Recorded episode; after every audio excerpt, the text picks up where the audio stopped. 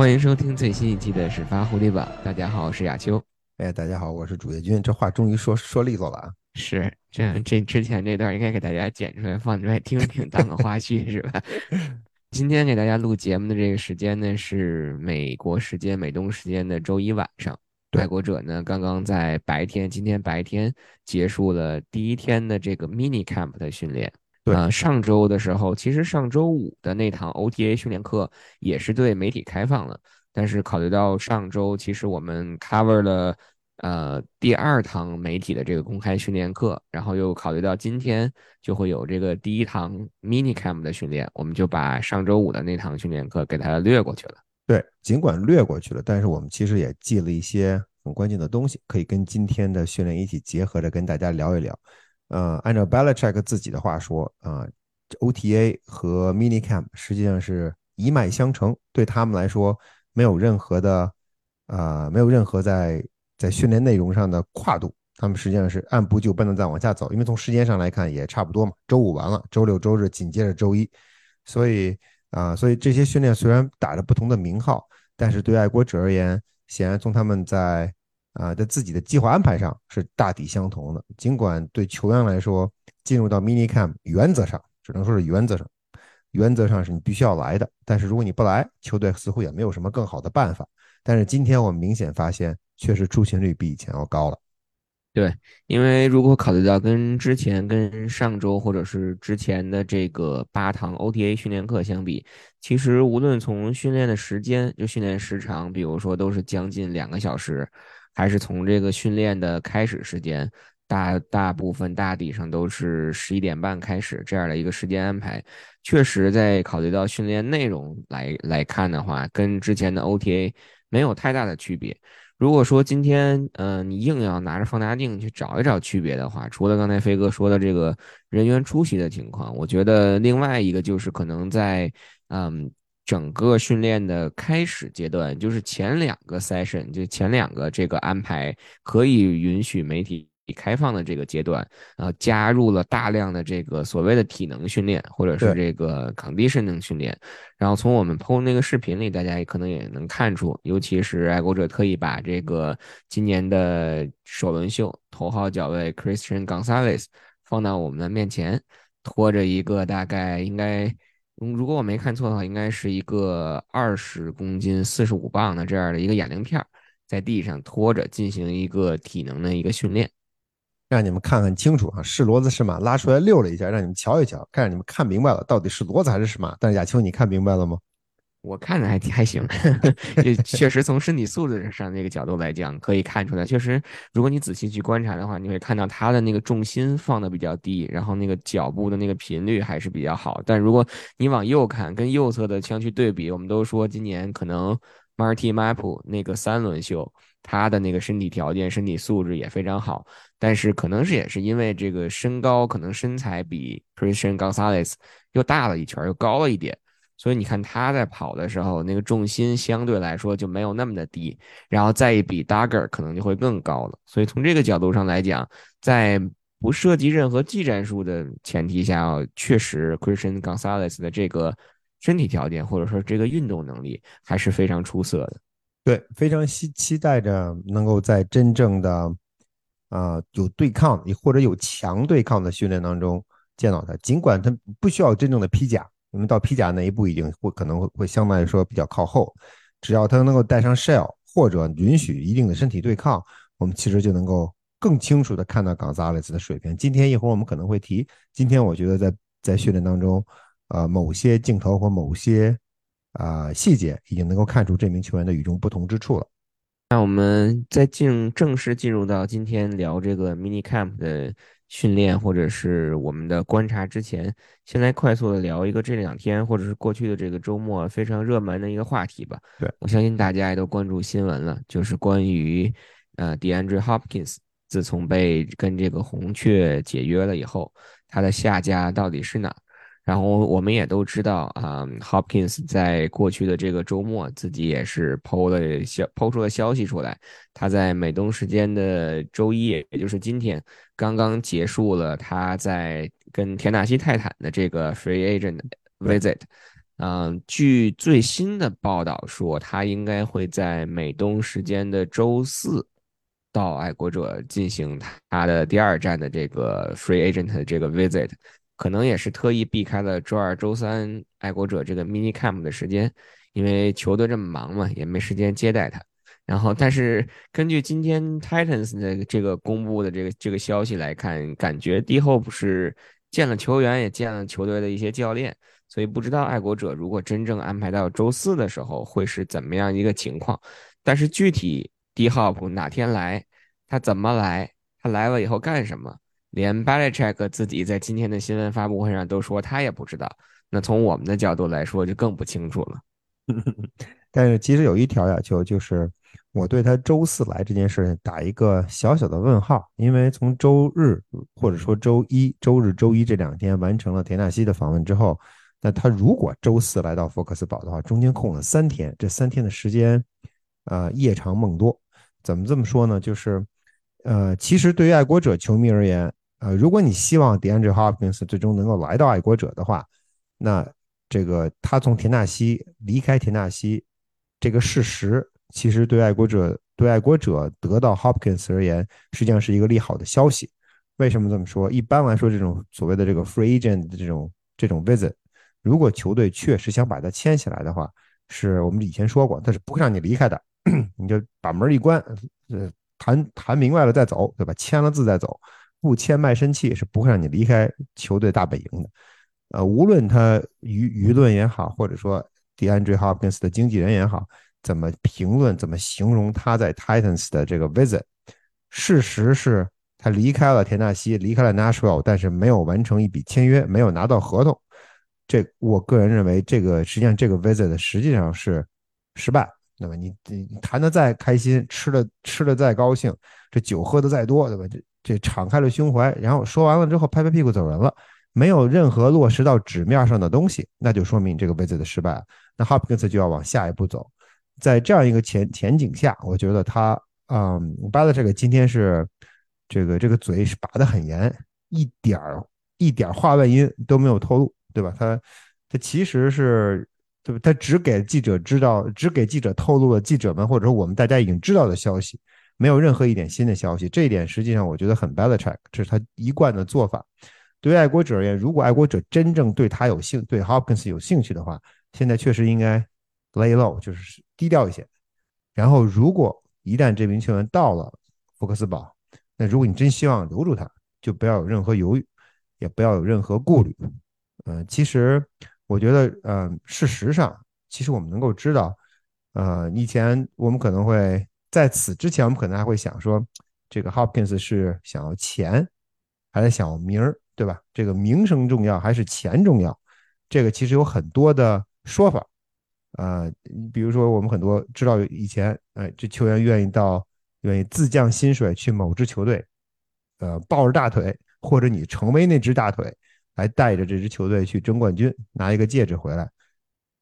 DeAndre Hopkins 能够沦落到今天这步田地，这个沦落带个引号啊，因为它实际上它肯定的市场是很啊很热的，但是它之所以能够到今天被红雀裁掉，进入到自由市场，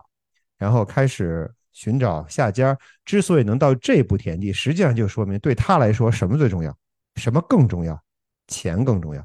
如果他要不是最看重钱的话，他可能早早就已经被交易掉。因为我可以牺牲我自己的一部分薪水，我降薪，我签一份跟我的下家签一份 team friendly 的 contract，然后红雀能够得到一笔，得到一个一个两个低低轮次的选秀权，皆大欢喜，他就走了。他之所以跟红雀闹得很僵。之所以没有跟任何其他球队达成，啊达成协议，实际上就是说明他不想降薪。那他不想降薪就意味着什么？他更喜欢的是钱，这个没有错。这球员的运动生命非常的短暂，相对而言，你要尽可能的 cash in。所以对爱国者而言，如果你想留住他，你其实你的趋势已经非常清晰了，对吧？如果这名球员看中的不是说我今年来，我再过几个月我就要打 Super Bowl，我就要拿冠军，他如果并不是完全看重这一点的话。那你应该怎么办？你要是真想留住他，你就砸钱好了。目前爱国者的薪资空间是完全足够签下 DeAndre Hopkins，而且爱国者的钱，爱国者的钱袋子啊，Craft 的钱袋子也是很鼓的。其实到底他能不能留下来，就看 Belichick 呃，态度是不是那么坚决？确实，因为之前在他刚被解约的时候，大家都知道啊，一度传出的说对他最感兴趣或者是他最热门的几个下家，比如说酋长，比如说比尔，这都是超级碗的非常有力的竞争者。但是他既然没选择这几支球队，从而选择了到这个自由球员市场上去一支球队一支球队的去拜访，确实就像飞哥说的，他可能更看重的就是钱。但是现在有一个问题，就是爱国者确实不缺钱。那最新的这个根据这个工资帽的统计，爱国者的薪金空间可能大概还有呃将近一千四百万，而且这还是在没有重构任何球员合同的情况下。然后如果你如果说你真的想签下 D Hope 的话，你又觉得这个外接手的这个阵容相对来说有一些富裕了，那你可能比如说 Devante Parker 或者是啊 Kendrick Bourne，你也可以裁掉或者是交易，你还能进一步腾出的这个薪金空间。所以确实钱就不是问题，但是这个其实从反面又说明了一个道理，就是可能从 D Hope 的角度，当他看到了这个 OBJ 跟乌鸦签下了一份一年一千五百万的合同，呃，对吧？这样的一份合同可能保啊，虽然基础工资就是基本工资只有大概呃一百万左右，一百万出头，但是他这个签字费将近一千四百万，所以当看到了。OBJ 能够签下这样一份合同以后，那 D Hope 肯定自然想去追求一份跟这份合同至少匹配，或者说还要更高的这样的一个合同。但是其实当他就是宣布要去进行这个 Free Agent Visit 的时候，当时我就在想的一点就是，如果他真的那么的抢手的话，他可能不会进行这样一个一个巡游的这样这样一个一个一个性质的这样的一个活动。他为什么要去一支球队一支球队挨家挨户的去转一圈？是不是就说明他在现有的这个市场上，以他想要的这个工资或者是想想要的这份合同，没有球队愿意给给这样的一份合同，他才会才会去挨家挨户的去敲门，跟人聊一聊，看看有没有这样的可能。因为如果你真的抢手的话，那别的球队早就把你签下了，对吧？所以在这种情况下，我觉得爱国者确实不缺钱。爱国者在外接手的这个位置上，你说还需不需要补充一个像 D Hope 这样的外接手？当然是需要的，因为一会儿我们聊到这个外接手阵容，或者是聊到今天的出席的时候，可能也会或多或少的带出这一点。但是在这个节骨眼儿，你会你需不需要砸重金，或者是带引号的 all in 去签下 D Hope？这个可能是我觉得从球队。或者是从 Belichick 的的角度要去考虑最重要的一个问题，而且我可以告诉你，明确的告诉你，需要在这在这个节骨眼上更需要。为什么？因为你现在基本上大盘已定，对吧？如果我们现在还处在二月份，你可以还在观望，因为你有两个时间节点还可以帮助你自己球自己的球队提升再提升战力，一个是三月份的 Free Agent 正式开启。然后另外一个就是选秀，你有很多变数。现在已经六月份了，转眼就七月份了，Mini Camp 马上就要结束了。等我们再见到这些人的时候，就已经就已经开始训练营了，就 Training Camp 就开始了。这季前赛马上就开打，常规赛就就迫在眉睫了。你现在已经几乎没有任何机会能够大幅提升你自己某一个 skill position 的整体水平。所以 DeAndre Hopkins 他岁数已大，确实是他可能不如不如那种年轻球员来的。呃，怎么说？呃，来的来的更吸引人，但是他的实力还在那里，他的能力毋庸置疑，他并没有完全走上走上开始大踏步的走上下坡路。至少我们从过去几个赛季来看，啊，还没有看出这个趋势。他尽管他打的比赛不多，因为种种原因，但是恰恰因为他打的比赛不多，可能反倒能够帮助他保值增值。啊，在在这个在在 NFL 的赛场上，所以我觉得爱国者。呃，既然你有这样一个非常好的机会，能够拿到一名呃顶级外接手，对吧？能够拿到一名顶级外接手，是你这支球队可能很长很长时间以来都没有机会尝试的这么一个 option。而且你自己队内的进攻进攻组，实际上今年是一个全新的一年，加上你的 quarterback，如果你还认定 Mike Jones 是你的 franchise quarterback 的话，他今年这一年也非常关键。对于 Belichick 而言，这一年也非常关键。总把这些林林总总的原因加在一起，这一年你不应该放过任何一个能够有机会大幅提升你球队竞争力的机会。而同时在考虑到美东的美东各个其他爱其他三支球队的状况，爱国者更是应该如此。所以，我个人认为的是，嗯、如果 Hopkins 来到福克斯堡，如果我要是 Belichick，我就会把他把钱一拍，不要走了。你这这和你的想象的，跟你想象的这个这个数字大概有多大的差距？差多少我就给你补多少，你就签上字吧。然后回头明天训练场上见。你考虑到爱国者曾经在过去，尤其在前年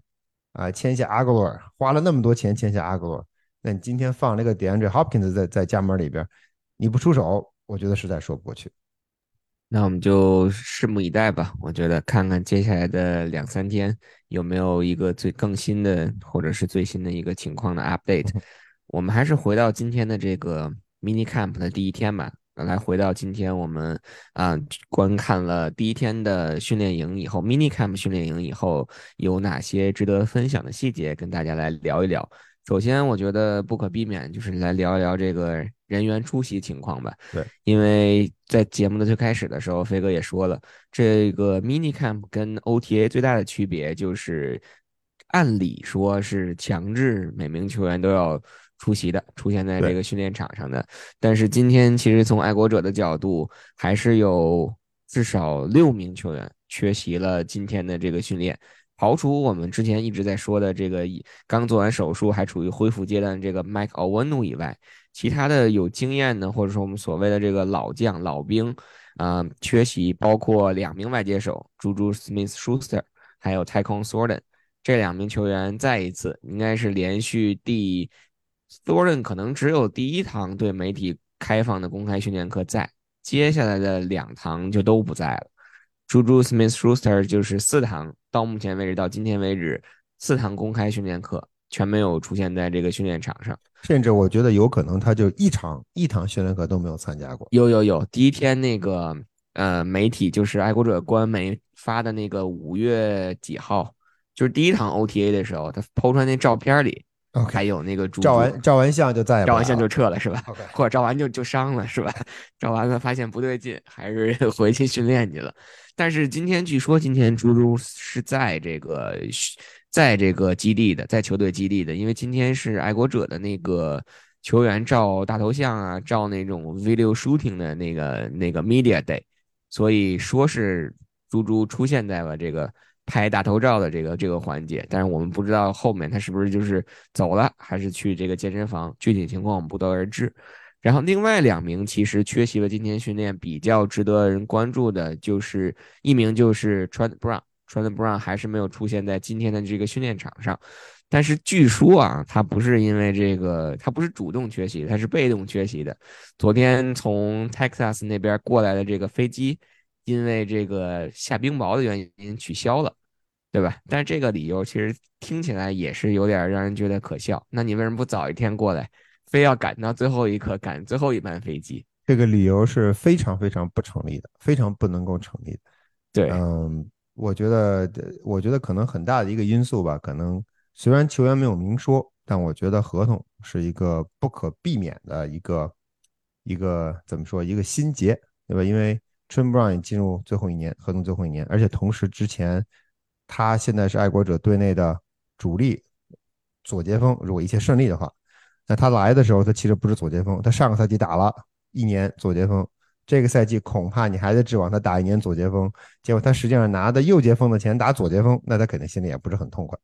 这是可以理解的。然后同时另外一点，我觉得爱国者在本赛季休赛期的一系列的动作，包括 free agency 的引援，包括选秀的抓人。嗯，我觉得在某种程度上，可能给 Trent Brown 怎么说提供了一个或者传输了一个不是很啊不是很明确的一个信号，就是我们到底对对这个截锋的位置是怎么看？那如果你要我这个信号可能在 Trent Brown 看来是，哎，你可能对我这个位置还是很满意的，那你可能现在想的就是在考虑这个板凳深度，可能考虑的是未来的替补，并不是考虑的是现在的即时战力，对吧？你是不是能够？尽快尽快的要提升你自己对那右接锋的能力，或者可能要找到我作为左接锋的接班人。显然 b e l i c h e c k 或者新英爱国者在过去的几个月的时间里面，并没有在这方面下文章。我们之前曾经说过，我们觉得选秀当中的一大呃，怎么说一大需求就是截锋那个位置。但事实上，从纸面上来看，他们一个人没有选。现在我们知道，CD Soul 实际上是被被强抓来当截锋使的，但他是个 Rookie，你能指望他能够在新的一年里面做出什么样的表率吗？我觉得恐怕这个期望值有点过高。而且同时，他在训练营当中，如果没有记错的话，他一直是出现在右截锋的位置，并不是在打在打左截锋。左截锋如此关键的一个位置，你恐怕只能只能寄希望于 Trent Brown。第一，寄希望于 Trent Brown 的敬业态度，这点现在来看有点悬。第二，寄希望寄希望于他能够保持健康，控制好自己的体重，发挥出自己应有的水平。呃，所以我觉得从球员来看，说，哎，你既然球队是这么一个心思，那咱们得聊聊。哎，你要不想跟我聊，哎，不好意思，我们这下冰雹了，下雹子了，去不了了。他要想来，他有若干种途径都可以来。大家曾经记得，我觉得如果，呃，可能有人我不知道有没有朋友记得，就是他去年前年，我记得 David Andrews 曾经说过，他在家里边自己买了一个。铲雪车是车卡车前面带着大铲子，为什么？就怕下大雪耽误出门，而从而呃迟到，或者说没有按时到爱国者报道。他愿意在，他都愿意在家里边弄一个铲车来随时准备着说出门。所所以可见爱国者治军或者 Belichick 对球员的要求，在球员当中是一个什么样的态度？那。Trent Brown，你作为主力左前锋，因为下了个雹子，飞机取消了，你就不来了。这个我觉得有点说不过去。这个理由当然是冠冕堂皇的，但是我觉得这个理由的背后恐怕有一些，呃，我觉得可能有一些瓜葛在里边。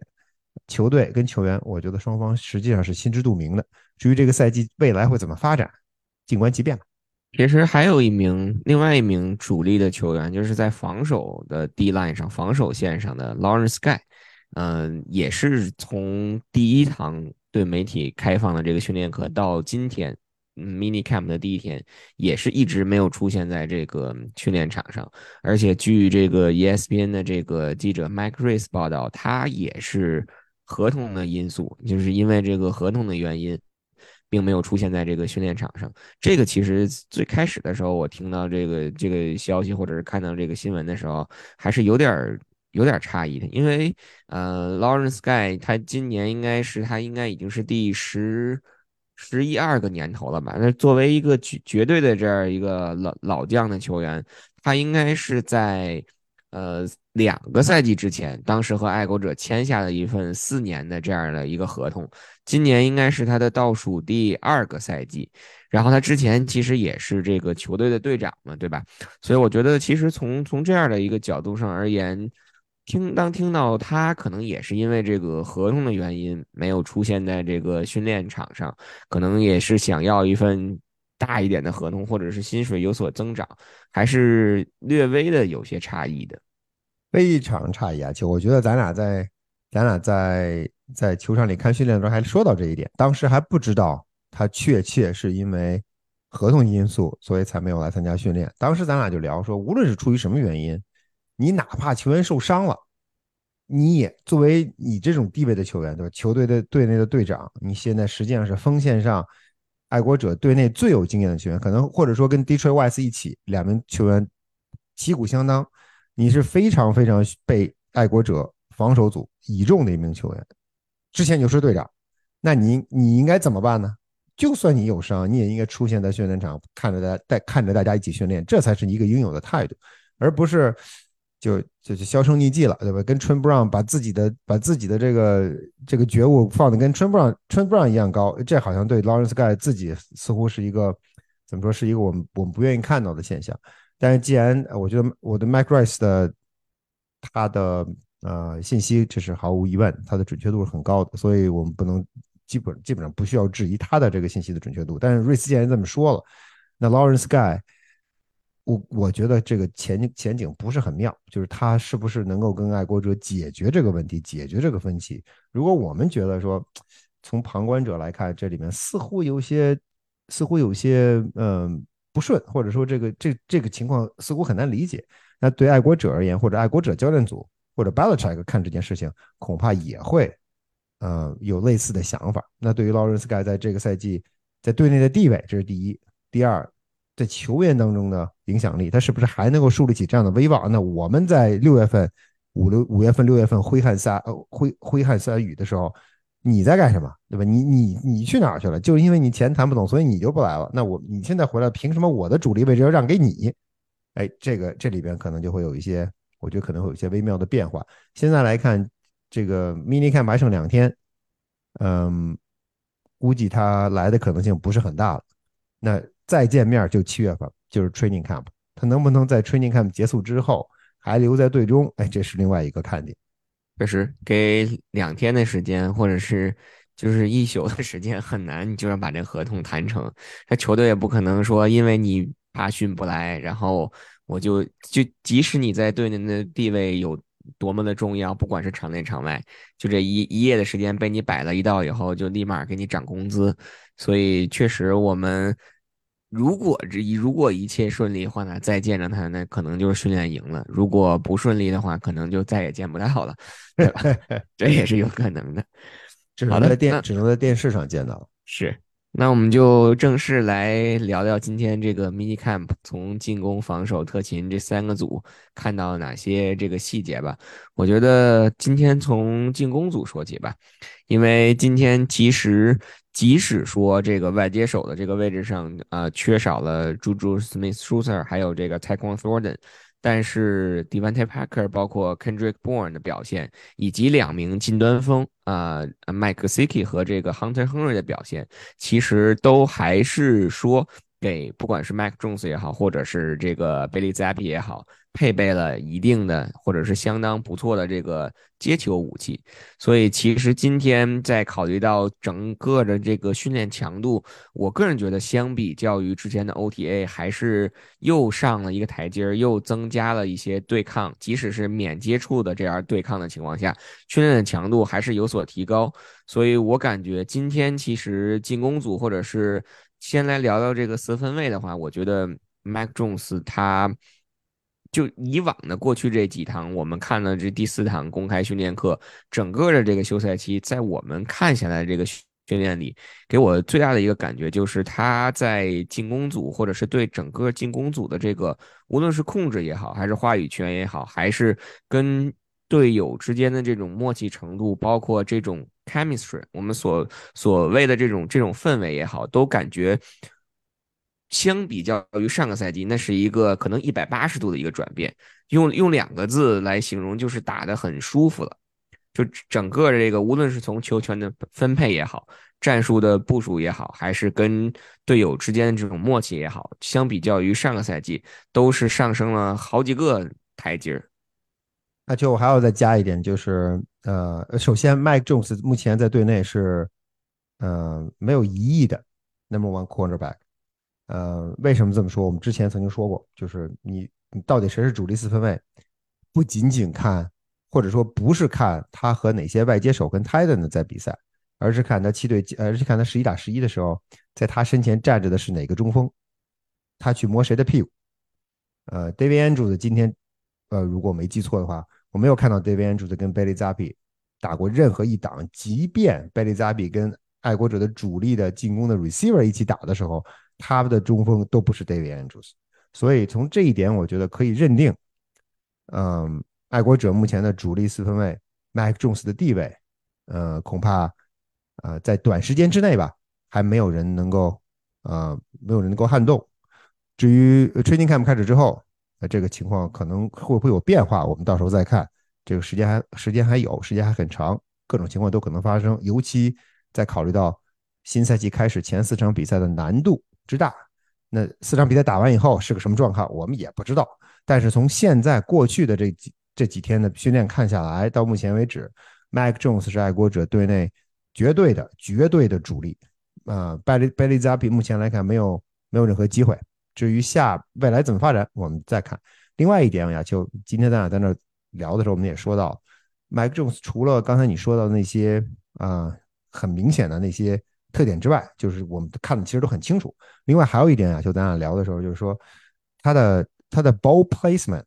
非常到位。今天他有几个球传的，其中一个球给亨德亨瑞传的，其中另外一个球给麦克斯基传的。那个球放的位置非常舒服，或者说非常安全，就是应该放的。比如说，当的当他的当他的 t i t a n 有 outside leverage 的时候，这个球他会传到外侧。这个接球接的会非常的安全。为什么会出现这种情况？其实，呃，到这个岁数了，或者到这个阶段，四分卫的传球的准确性，你说能让他再有多多大的提升，很难，或者说他可能也不需要什么特别大的提升。到这个阶到这个层次的四分卫，尤其像麦克 Jones 这种 NFL 的首轮秀，阿拉巴马大学拿过球王冠军的这种四分卫，他基本上这个球都是他想扔哪就扔哪，这是肯定。他唯一能够或者说唯一能够解释这种状况的是什么？就是他对场上形势的这个变化和判断更清楚了。他知道，他知道自己的外接手会在什么地方、什么时候 cut、什么时候往哪去。他知道这个球我往那儿送，我的外接手能够抓到。他这些的这些这些计算，在他在他的脑子当中形成了一定的模式，而在场上跟队友之间的配合默契和对防守的阅读，能够帮助他。做出出手的这个决定，出球离手，球到位，人到位，也就是个 receiver 到位，这样才能够看到，哎，这个 ball placement 非常好。其实 ball play placement 一方面是四分卫传球传的好，另外一方面是四分卫对外接手跑动路线的清晰。所以这些这些细节，可以在可以说在某种程度上让我们对今年爱国者的进攻组，啊，能够是不是他们能够有出色的发挥，或者说比去年更进一个台阶儿？我觉得是，我觉得希望还是很大的。嗯，当然，话说回来，对吧？这个目前的状况实际上是还是在 mini Camp OTA 的这个过程当中，没有没有接触，连连 shell 或者说连 pad 都没有带啊。真正上甲之后有了真对抗，可能情况又会有一些不同。但至少目前来看，我们看到的进攻组的传接球啊啊跑动路线呀，这种呃 t i t a n 之间的互相掩护啊，我觉得比去年确实要提高了很大一块。呃，当然也是有不足的。我们也不是说在整个的这个训练当中一直看到的，就是 Mike Jones 他表现的有多么的出色。我们也也没有什么遮遮掩掩的去说，比如说今天最后的两个训练的 session，第十五个和第十六个训练的 session，其中第十五个 session 本来是演练或者是想打的这个 two minutes drive，所以我们可以看到从头到尾，爱国者一直是在，或者是 Mike Jones 带领进攻组一直是 no huddle。那整个的最后的这个第十五个训练 session，这个 two minutes drive 打的可以说是非常不让人理想的。这个 Mac Jones 扔出了两个超节，对吧？两两两个 pick six，一个被这个。Dogger 拿到了一个，被这个 Adrian Phillips 拿到了，而且很稍微后来我回来了以后，又看看其他的当时看的这个记者他们写的这个当时那两个超节，就是确实再去联想到我们当时第一感受看到的那两个超节，确实是无论从球速上来讲，还是从这个球传的这个位置上来讲，都不是那么的快，或者是不是那种就是。行进当中那种那那种传球，或者是完成的被超解，从我们也不太清楚当时具体发生了什么，对吧？这个 Mac Jones 赛后在或者训练之后，在这个接受采访的时候也说，这就是送给了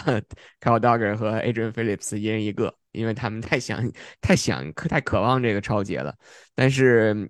其实如果客观的去说，至少最后的整个这个 No Huddle 情况下的这个 Two Minutes Drive。打得非常的不理想，所以也就有了在下一个 section，不知道是爱国者是临时又加了一个训练的 session，还是说本来就安排了，就是其实又重复了一个 two minutes drive，但是打的是 slow play，就是把这个训练或者是把传球啊跑动的节奏都放慢，能够让每一让传球的球员、让进攻锋线，包括让外接手都能清晰的知道自己该做什么，每一步都跑到位。对，亚秋这个这点其实说的非常正确，就是，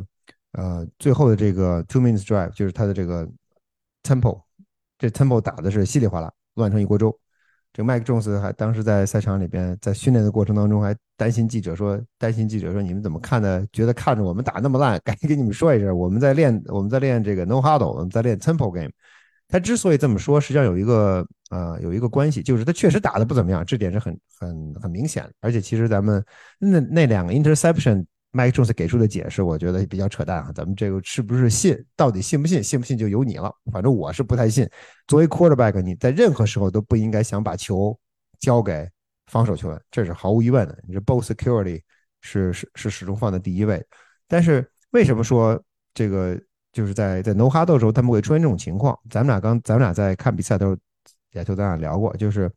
你在真正开始打起 no huddle，真正开始打起 tempo 的时候，教练是来不及 call play，或者说大部分情况下他可能是来不及 call play，尤其在训练的时候，他很可能是扣了一组 play，我是扣一下我扣五个，然后你在这五个 play 里边。我叫了五个 play，你在未来的三档里边把这五个 play 用完。比如说有的时候你可能列好了阵，哎，觉得情况不对，我我在线上我叫一个 audible，把这哎这就实际上你就用了两个。它一般来说是要通过这种方式，你才能够把这个这个 tempo 这个这所谓的这个 no huddle 这个气势打起来。显然他们到现在目前还没有做到这一点，还做不到这一点，所以打了一个两个，后来就乱乱套，无论是传的还是。还是保护的，还是跑位的，实际上都已经乱成一锅粥。这才是为什么到最后，在亚秋就是你刚才说的，在这个赛程结束之后，嗯，行，咱们重新再来一遍。这时候不要对抗了，不要真跑了，你就在场上溜达溜达，大家跑住了位置，练一练就好。啊，但是另外一从另外一个角度出发，亚秋，我觉得这可能未必是一件坏事。为什么这么说？这是 mini camp 进行到尾声，六月份，在现在这个时间段上，实际上这支球队仍然还应该在，呃，还应该在做最基本的算。最基本的加减法呢，还不应该做应用题呢，因为你还没有到能够做应用题的水平，你还是应该在简简单单算一加一等于二，而不是在想说一只鹅加另外一只鹅可以有几只鹅，可以吃几顿饭。他们现在把这个 no huddle 放到训练当中，实际上我在我看来，可能在某种意义上说明 Bill O'Brien 或者甚至 Bill Belichick，因为 Belichick 一直在场边看这个 no huddle 这个这个 session，显然是他认可了的。那他们可能教练组认为，哎，我的进攻，我的这个 basic 这个 installment 可能基本用完了，做完了。那我现在可以试试，试着把我的球员，把我的这支进攻组往上拔个高，对吧？看看我们打一个 no huddle 能打出什么样来。哎，这当然今天是事实证明打的实在不怎么样，但是没有关系。但他他们说明了什么？说明他们到目前为止的进攻组的进展，进攻组在基准的这些战术的安排上、执行上跟理解上。应该说已经达到了教练的要求，所以才会考虑在在 mini camp 还没开始的时候，或者 mini camp 才第一天就开始练 no huddle 了。这个实际上是很进阶的一个呃很进阶的一个步骤，嗯，所以从这一点上来说，从这个侧面来说，可能未必是一件坏事儿。当然，这个这个任重道远嘛，还有很长的路要走，所以希望他们慢慢的，下次再打 no huddle 的时候，不要打的不要打的这么纠结，让我们能看得稍微舒稍微舒心畅快一点。或者说，如果再练这个 no huddle 的时候，尽可能的放到这个封闭的 session，不过也没了哈。接下来这个两堂训练课 mini camp 还都是对媒体开放的，然后再回来训练营的时候也是都开放了。对的，所以希望吧，希望他们能够在在后面的时候，这个应用题能够做得更好一点。第一道题做砸了没有关系，外边还还有好几道题可以继续接着做。是，呃，那进攻组飞哥觉得还有没有什么其他觉得想跟大家分享呢？亚秋，你有没有有没有发现有一个 note？我记了一笔，就是 Marcus Jones 回来了，哎，而且还多次的出现在了这个进攻组。没错，这就是进攻组的一点。我觉得他尽管没有在进攻组的这个 scrimmage play 里边，就是列好阵那么去打 play，但是他在训练的时候，尤其在在那一个接球。冲球的训练里边，只有他一个穿蓝色球衣的防守球员在参与进攻组的训练。哎哎，而且他那个位置，我觉得就他的那个位置和那个训练的那个那个 drill，又跟他去年实际上跟 Buffalo Bills 达阵那个 drill 是类似的，对吧？实际上是一个 screen play，或者说是一个横传，然后接球往前冲。哎，不知道今年是不是他还能有机会继续让我们在进攻组里边看到他的这个风采？我其实觉得，哎，鉴于爱国者目前脚位组的深度。其实可以考虑把 Marcus Jones 放到放到进攻组里边去。他的那个身材，也就是一个小 James White 嘛，对吧？你稍微袖珍了一点，稍微的瘦溜了一点，但没有关系嘛。他既然在场上，他有爆发力，他有接球的这种意识，去年已经成功过，那今年可以继续使用。如果你按照一个脚位，结果抓来了一个 third down back，甚至不仅是 third down back，很可能很可能还是个这个 slot receiver，那我觉得爱国者而言，你实际上是发财了，对吧？你捡了块宝。那既然你知道这名球员有进攻方面的潜力，那这个赛季可能我觉得他们应该更多的加以利用一下。而且我记得瞟到一眼，就是十一打十一的时候，当那个 Bailey Zappi 带着这个替补的球员，在另外一侧场地离咱们远的那一侧右侧的进行训练的时候，二十五号 Marcus Jones 其实是多次当时是在那个半场出任这个在这个进攻组出任这个在列在 slot receiver 这个位置上，所以确实可能也是更多的想把它融入到这个进攻组的这个 play 当中，因为确实可能。目前来看，脚位的这个位置上，相对于上个赛季来说，这个人员的储备也好，或者是人员的深度也好，都有了相应的提高。尤其是我们今年又首轮抓了这个脚位 Christian Gonzalez，我们马上聊这个防守组也会聊到。所以确实，如果能把这个 Marcus Jones 更多发挥出他自身的这个特点，把它放到这个进攻组，其实也能丰富整个进攻组在啊传球上，或者说是我们具体一点说，在这个三档的这个这种情况下的一个一个选择。我觉得，对，也就，我在最后再说一句，进攻组就是啊，刚才接着我刚才针对他们这个 two minutes drive 这个 up tempo 的那个 drill 来说。嗯，今天在比赛当中，今天在训练当中，他们练了不少 play action，啊，尽管不是在十七打十、十一打十一的时候练的 play action，他们实际上 quarterback 跟 receiver 跟 tight end 在在在单项训练的时候练了很多 play action，而且同时，包括 Zappy 跟麦克琼斯在内，他们进行了 RPO 的训练，就是在在比赛当中有 RPO 的这种这种 play call 叫出来，啊，这些实际上都是一个上档次的。一个上档次的啊一个现象，就是当你有 option 的这种嗯这种概念放在场上，让让球员去执行的时候，他已经执行的不是那种基本的基准的教练让我干什么我就干什么的 play 了。那他实际上要在那些 play 的基础上，他要通过对场上环境的阅读，通过对自己的判断来选择下一步的动作。这实际上也是一个进阶，尽管 RPO 并不是很突出，或者说数量不是很多。我我记下来的是，Zappy 有一个，Mac Jones 有一个，实际上有两个。既然我看见有两个，我觉得恐怕可能还有我没看见。所以，呃，数量虽然没有那么多，但是这又是一个坚坚实实往前走的一步。在过去的几个赛季当中，因为我们知道，其实 McDaniel，Josh mc daniels 不是一个 RPO 的追随者，这这可能跟他，呃，跟他之前所处理过的带过的 Quarterback 相关。就 Tom Brady 不是一个 RPO 的 Quarterback，啊。所以，当 McDaniel's 在在的时候，或者是当 Mike Jones 在队内的第一年的时候，实际上爱国者没怎么打过 RPO。上个赛季就不提了，对吧？上个赛季无论打什么东西，其实都不成型。那这个赛季 Bill Brim 回来之后，我觉得他可能在有意识的把 RPO 这种东西融合到爱国者的进攻进攻的这个战术组合当中。嗯，怎么样？怎到底会是什么样的一个状况？我们很好奇，因为爱国者历史上。因为爱国者的历史就二十年嘛，对吧？我们说的说的有点意思点，就就二十年的历史，这二十年的历史里边没什么 R P O 的精髓在。那现在一切都是全新的，全新的进攻组，全新的进攻的概念，进攻的理念。那也许 R P O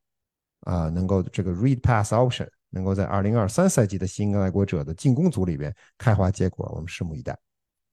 好的，那我们就来聊一聊这个防守组吧。从防守组的角度来讲，其实今天。从人员上有一个比较大的变化或者显著的变化，就是朱登回来了，对吧？因为之前的这个 OTA 的训练课他一直不在，但是呃他在场上还是非常显眼的，因为他一直带着这个红袖子嘛，穿着这个红袖子。但是其实今天我个人感觉，在整个的这个防守组的表现当中，朱登并不是那么的突出。嗯，一方面可能是因为他。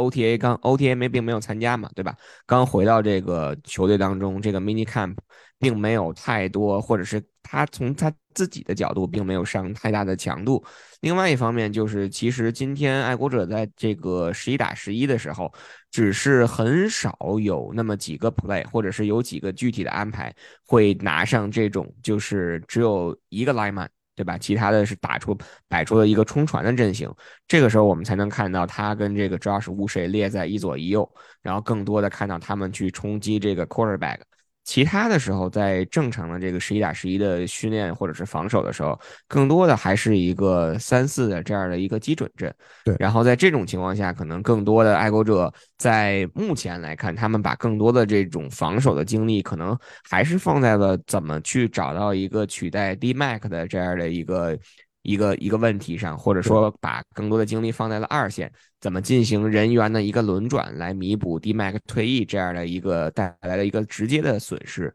所以从这个角度上来讲，确实 Matt Juden 今天的这个至少第一堂这个 Mini Camp 的训练课，并没有太显眼的表现。而且我大概稍微纠正一下，爱国者实际上，嗯。呃，呃历来吧也不是，就是历历来他们的所谓的三次的这个基准阵一，其实一般来说实际上是一个 nickel package，就是它实际上三三一，就是它三个三个加上一个安全位，然后再加上四个啊四个 secondary，所以看在一起实际上是五个二线。呃，今天咱们俩看，我觉得可能有那么三四次，对吧？他他摆出了全部的就典型的这个 pass defense 的这个 subformation，就是一个 lineman，或者是高超，或者是巴莫，然后剩下的是配合着几个。linebacker，然后加上一个安全位，加上一个脚位，嗯，我觉得爱国者的进攻组似乎在这个，在这个，当然了，首先要大前提，大前提是爱国者的防守的组的冲传能力实际上是很强的。呃，赵师吴雪跟麦朱等，赵师吴雪很可能明年就五千万先生就走人了，这这是很大的可能性。所以在冲传的力量上，爱国者的能力是很强。在这个大前提下，爱国者的进攻组当面对。将当面对自己的防守组摆出这样纯粹的冲传架势的时候，其实办法不多。Mac Jones 跟在跟 Bailey Zappi 实际上都有被 sack 的呃 play，当然你在在视觉上是看不出来四分卫被 sack 的，因为这个防守球员跑过去也就什么都不干了，对吧？因为我不能碰你嘛，我过去跟你 say 个 hi，呃你好，然后我就不管了，我就站在你跟前看你怎么办。啊，这种情况下，这个这四分卫实际上就在如果在真正的比赛当中，或者哪怕是在披甲训练里边，四分卫基本上就已经被被判定被 sack。嗯，所以在这些在这些细节上，我们其实能够看出来，朱当回来之后，我个人认为，就是无论他在场上的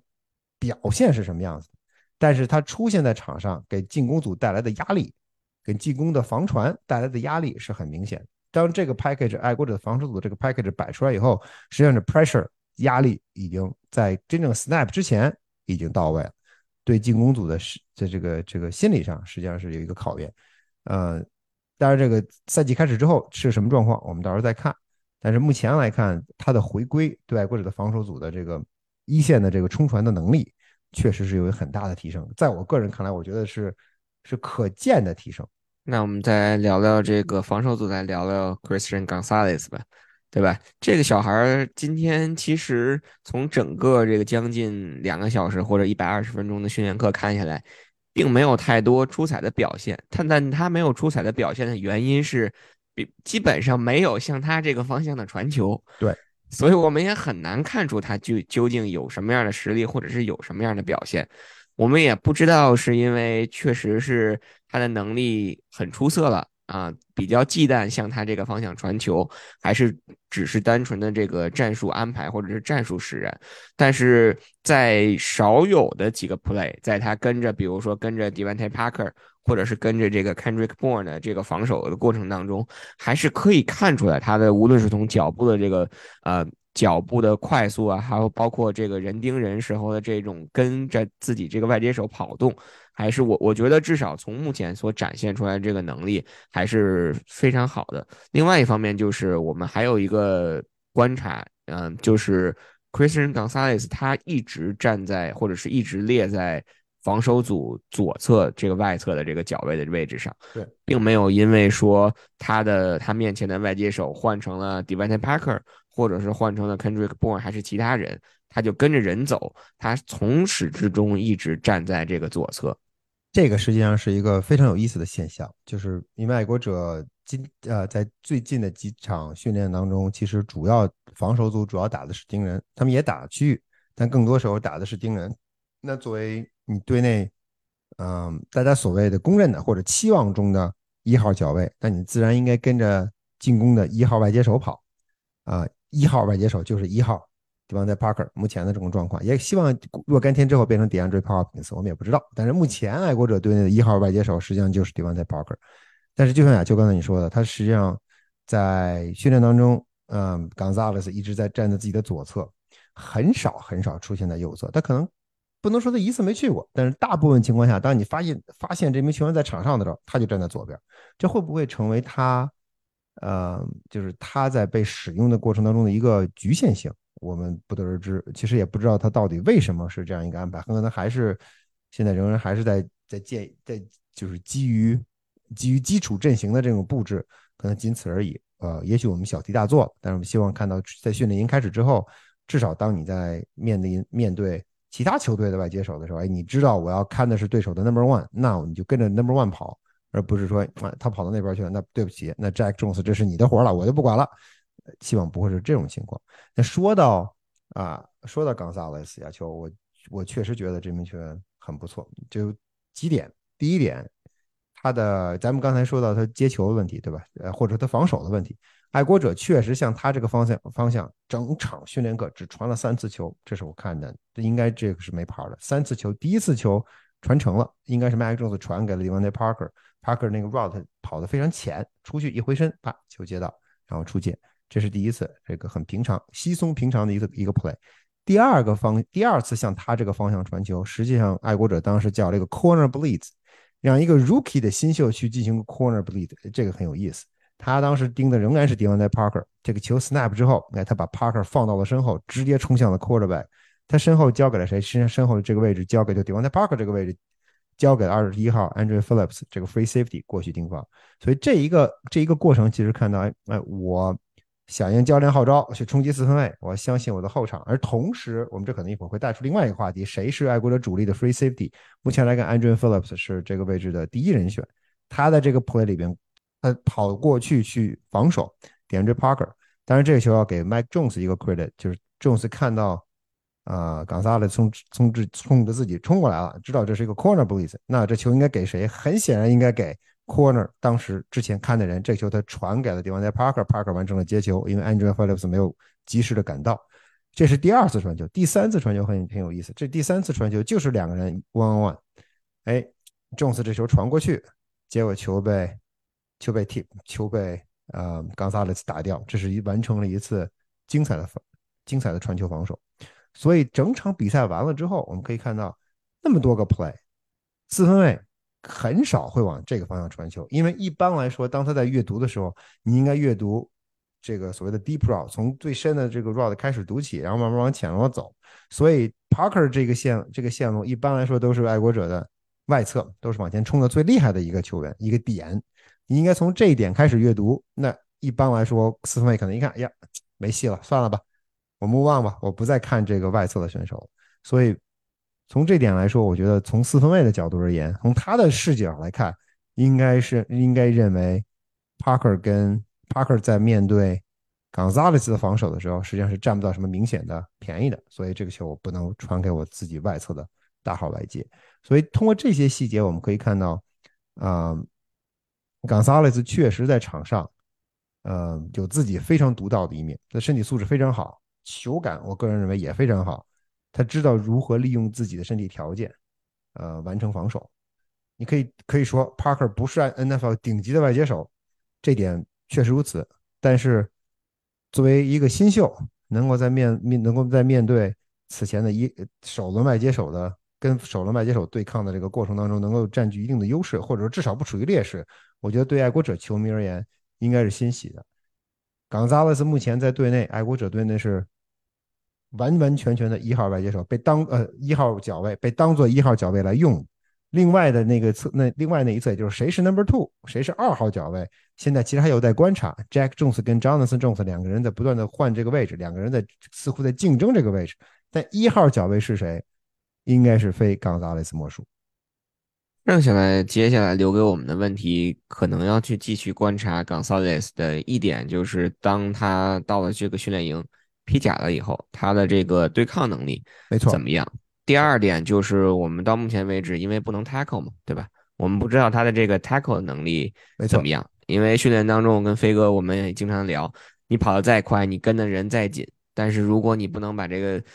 防守把把对把接球的这个外接手把成功的 tackle 掉的话，你 miss 掉了这个人，那其实也没有什么意义。所以这两个问题，这两个留给我们继续去观察的问题，可能要直到训练营才能够得以解决了。没错呀，球说到 tackling，因为你现在我们现在看到所有关于 Gonzalez 的 tackling 这些信息都是过时的，都是都是没有用的，因为他你现在所有看到的片段都是他在大学去 tackle 大学水平的球员，现在他去了 NFL，他要去 tackle NFL 级别的球员，他能不能胜任，这是个问号。嗯，最后这个防守组，我们就来快速聊一下这个 free safety 的这个问题吧。因为其实刚才飞哥也聊到了，从目前的这个角度来看，即虽然说我们看到在整个这个二二线看到了很多的轮换，比如说 Adrian Phillips 啊，然后 Jabril Peppers 啊，甚至包括 Duggar，有的时候还有这个 Jalen Mills，他们都曾经出现在了这个 free safety，包括 Miles Bryant 都出现在这个位置上，但是。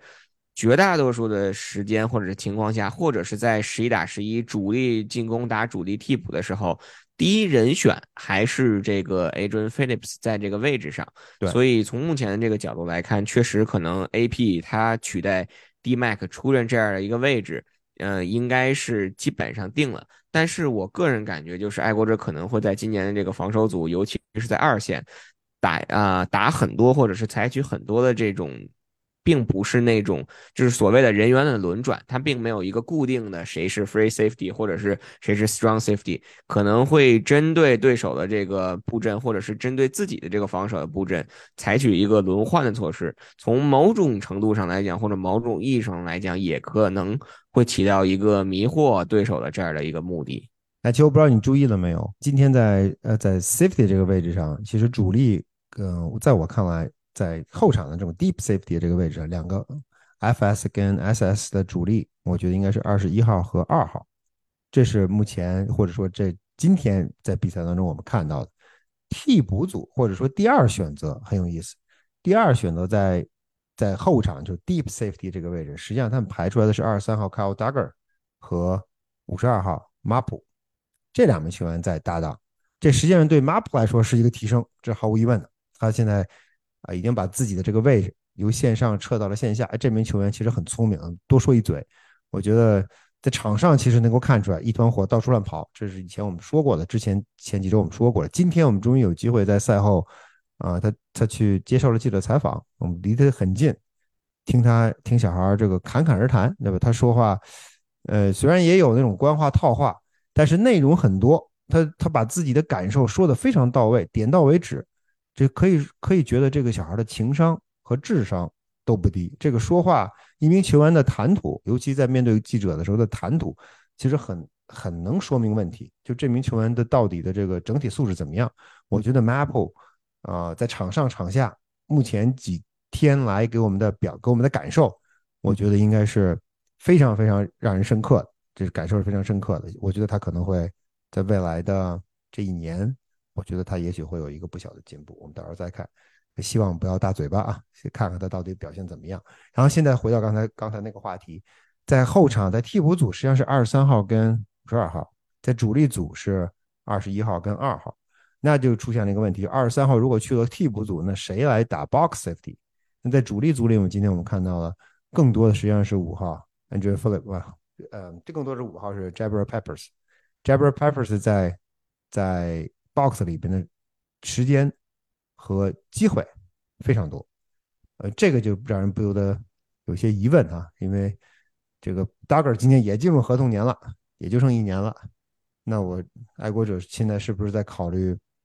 这个？如果情况不妙，对吧？那我们是不是可以选择一个另外一个人选进入我们进入我们的 box 去当这个所谓的强力的？啊，就或者线线位一半线位一半安全位的这个位置，这个这个变化，其实我觉得同跟 free safety 的安呃安排相比，同样让人很感兴趣。不知道他们最终会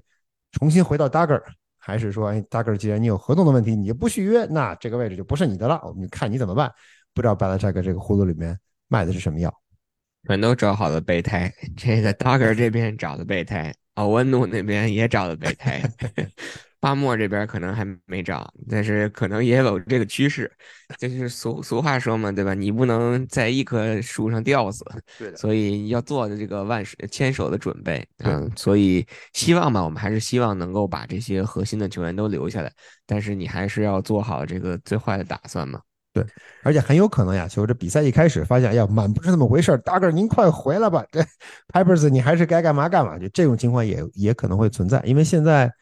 现在现在都是你好我好大家好的状态，对吧？大家这个没有身体接触，没有那种强对抗，怎么看都很舒心。一旦这个对抗上来了，情况可能就会有所不同了。好的，那我们最后再来快速聊一嘴这个特勤组吧，因为其实今天特勤组应该说是全员回归了。对，啊，我们训练当中还开玩笑，这个可能是爱国者在特勤组呃最丰富、人员最富有的一段时间。两个 kicker，两个 punter，然后两个 long snapper，今天全部出现。还有两个，还有两个教练，对，还有两个教练。所以确实，目前的这个特勤组这个人员配置，如果你不能在优中选更优的话，能够带到这个最终的五十三人大名单，可以说啊，整个的这个休赛期或者这个训练营，整个这个工作就白做了，或者是可以打这个不及格了。对。但是今天虽然说另外一个 punter 就是在。上周两最后的两堂训练课里都缺席了这个新年的新秀 punter Bryce Barringer，他今天虽然回来了，但是其实我没记错的话，他从头到尾应该是没有进行任何一脚的气踢。对的，今天全部是由这个左脚这个 Waitman 完成的。不知道这个 Baringer 是有伤啊，还是说单纯的是这个战术的安排？但是可能确实今天更多的这个气踢的这个表现时间都。留给了这个左脚将的这个 Waitman，我们还是保持之前的那个看法，就是确实左脚将踢出来的这个球，他的这个弧线在空中这个球的这个轨迹确实很诡异。嗯，确实对这个 returner 在接球或者对球落点的判断会造成一定的影响，所以这个可能是一个先决条件或者是一个先天条件，让他在和这个 Barringer 的这个竞争当中稍稍的领先了一小步。对，而且亚秋，嗯，我觉得这个 Barringer 这个前景不是很妙。为什么？这个这训练营第一天，或者或者实际上是 OTA 第一天。我们看到的是两个人一半一半，哎，这巴伦这啊小孩这脚头很硬啊，这基本上把威德曼给压下去了。但是随着时间的推移，我们发现似乎情况不是这样，或者说爱国者对这两个人的认识似乎有所变化。嗯，至于他是不是有伤病，我们不知道。但是有一个细节啊，球不知道你注意了没有？就在最后时刻在踢球的时候，啊，踢了应该是 Nick Folk 踢了四脚，然后小孩踢了。两脚，他踢了两脚 r y l a n 踢了两脚，加在一起是六脚。这六脚球全是全是 Waitman 扶的球。如果要是你真是大腿拉伤或者怎么样，你扶球的机会实际上应该有的，但是一次扶球的机会都没有给。这个扶球的扶球的这个过程全是由 Waitman 完成，所以呃，这又是一个细节。我觉得可能在某种意义上，我觉得在目前这个状况，或者说在这个。当前这个时间节点上，可能意味着说十五号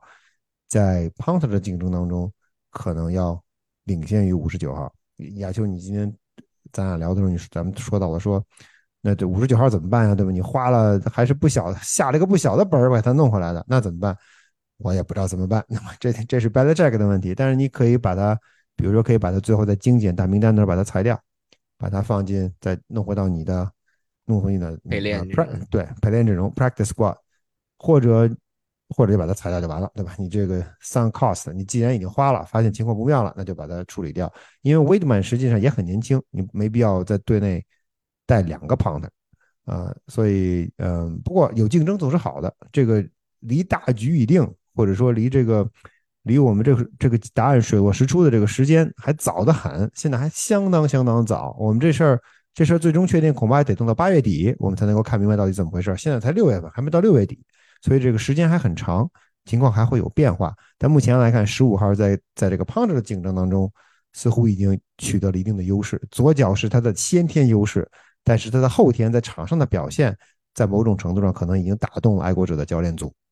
这个关于 Waitman 最后再说一嘴，就是他如果想在和这个 banger 的竞争当中，如果能够。稳定胜出的话，可能他最需要提高的一点就是他的稳定性了。对，这个今天他没有没有提次的，今天确实没有。但是其实在过去的两到三堂我们观看的这个 OTA 的训练课当中，或多或少的每天都有那么一到两脚这个踢呲的现象，而且还呲的比较离谱。对，这个从踢呲的这个频率来看，表现也很稳定，每天都能来一次。是，所以这个也就是我说的，其实如果他能够把自己的这个稳定性提高的话，可能确实，嗯，跟这个 Barringer 的这个竞争，他可能就会遥遥领先了，而不是领先一小步了。对，Ton time 毕竟不是一切，这个准确度、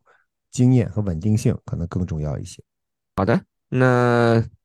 整个的这个今天第一天的这个训练，飞哥还有没有什么想想跟大家分享的？我觉得基本就这样了。但最后有一个问题问你，亚秋，你觉得 Nick Folk 这个地位还能 保得住吗？悬呀！这个这个，其实今天咱们在看训练当当中也也提到了，但是这个这个小孩，另外那个今年的另外一个新秀，这个 Rayland，他这个稳定性其实相对来说就更差了，是吧？也对。今天两脚任意球全部踢飞，而且还偏的不是一星半点。左边在左边踢往左边偏，在右边踢往右边偏。我就说嘛，你就在中间踢就好了嘛。对，然后上上周你看，我是特意翻笔记，上周五的那堂训练课，咱们没给大家分享的。最后 Rayland 呢，其实也是踢了三脚，三中一，还是最后一脚才勉强踢中，前两脚也是偏的离谱。当然了，整个的这个爱国者在训练当中踢任意球，都是在这个用这个小门，就是把那个。整个的球门缩小到可能只有正常球门的一半那么宽，多对对吧？所以，但是在这种情况下，如果你你偏的比较离谱的话，可能从某种程度上来讲，也说明一定的问题。所以，我觉得这个小孩也是路漫漫吧。我觉得，但是给我一个更更直观，或者是更嗯更。更直接的一种感受，可能就是相对于 punter 来讲，可能 Waitman 领先一点，但是从 kicker 的这个角度，可能这个小孩今年的新秀 Chad Rayland 稍稍的领先于这个 Nick Falk。是，好的，那我们今天关于这个爱国者第一天 mini camp 的这个训练的情况，就给大家更新到这里。爱国者接下来两堂训练课呢，都将在呃美东时间的周二和周三接连两天进行。如果不出任何意外的话，爱国者还是不会进行任何的披甲训练，呃，所以可能整体的这个训练强度还是停留在一个这个免接触的这样一个状态。啊，我们下一次给大家更新这个节目呢，可能计划是会在这周的。晚点的时间，可能到时候会就着第二堂和第三堂这个 mini camp 的训练课一起给大家做一个更新，顺便等一等 D Hop 的消息，是吧？对，如果 D Hop 要来了，我们可以加个更吧，郭老板。这可能是 更主要的这个原因。那我那我宁愿他周四再来，为什 要不然最近的这个工作强度有点吃不消了，是吧？这爱国者天天练，我们也跟着天天报道这个节目。那老板发话了，我这就去睡觉。好的，那我们今天还是非常感谢大家的收听。如果大家有什么样的问题，或者是有哪名球员啊，希望我们更多的关注，也可以在我们的各大声音平台下给我们留言啊。还是非常感谢大家的收听，我们下期再见。谢谢大家，我们下周再见。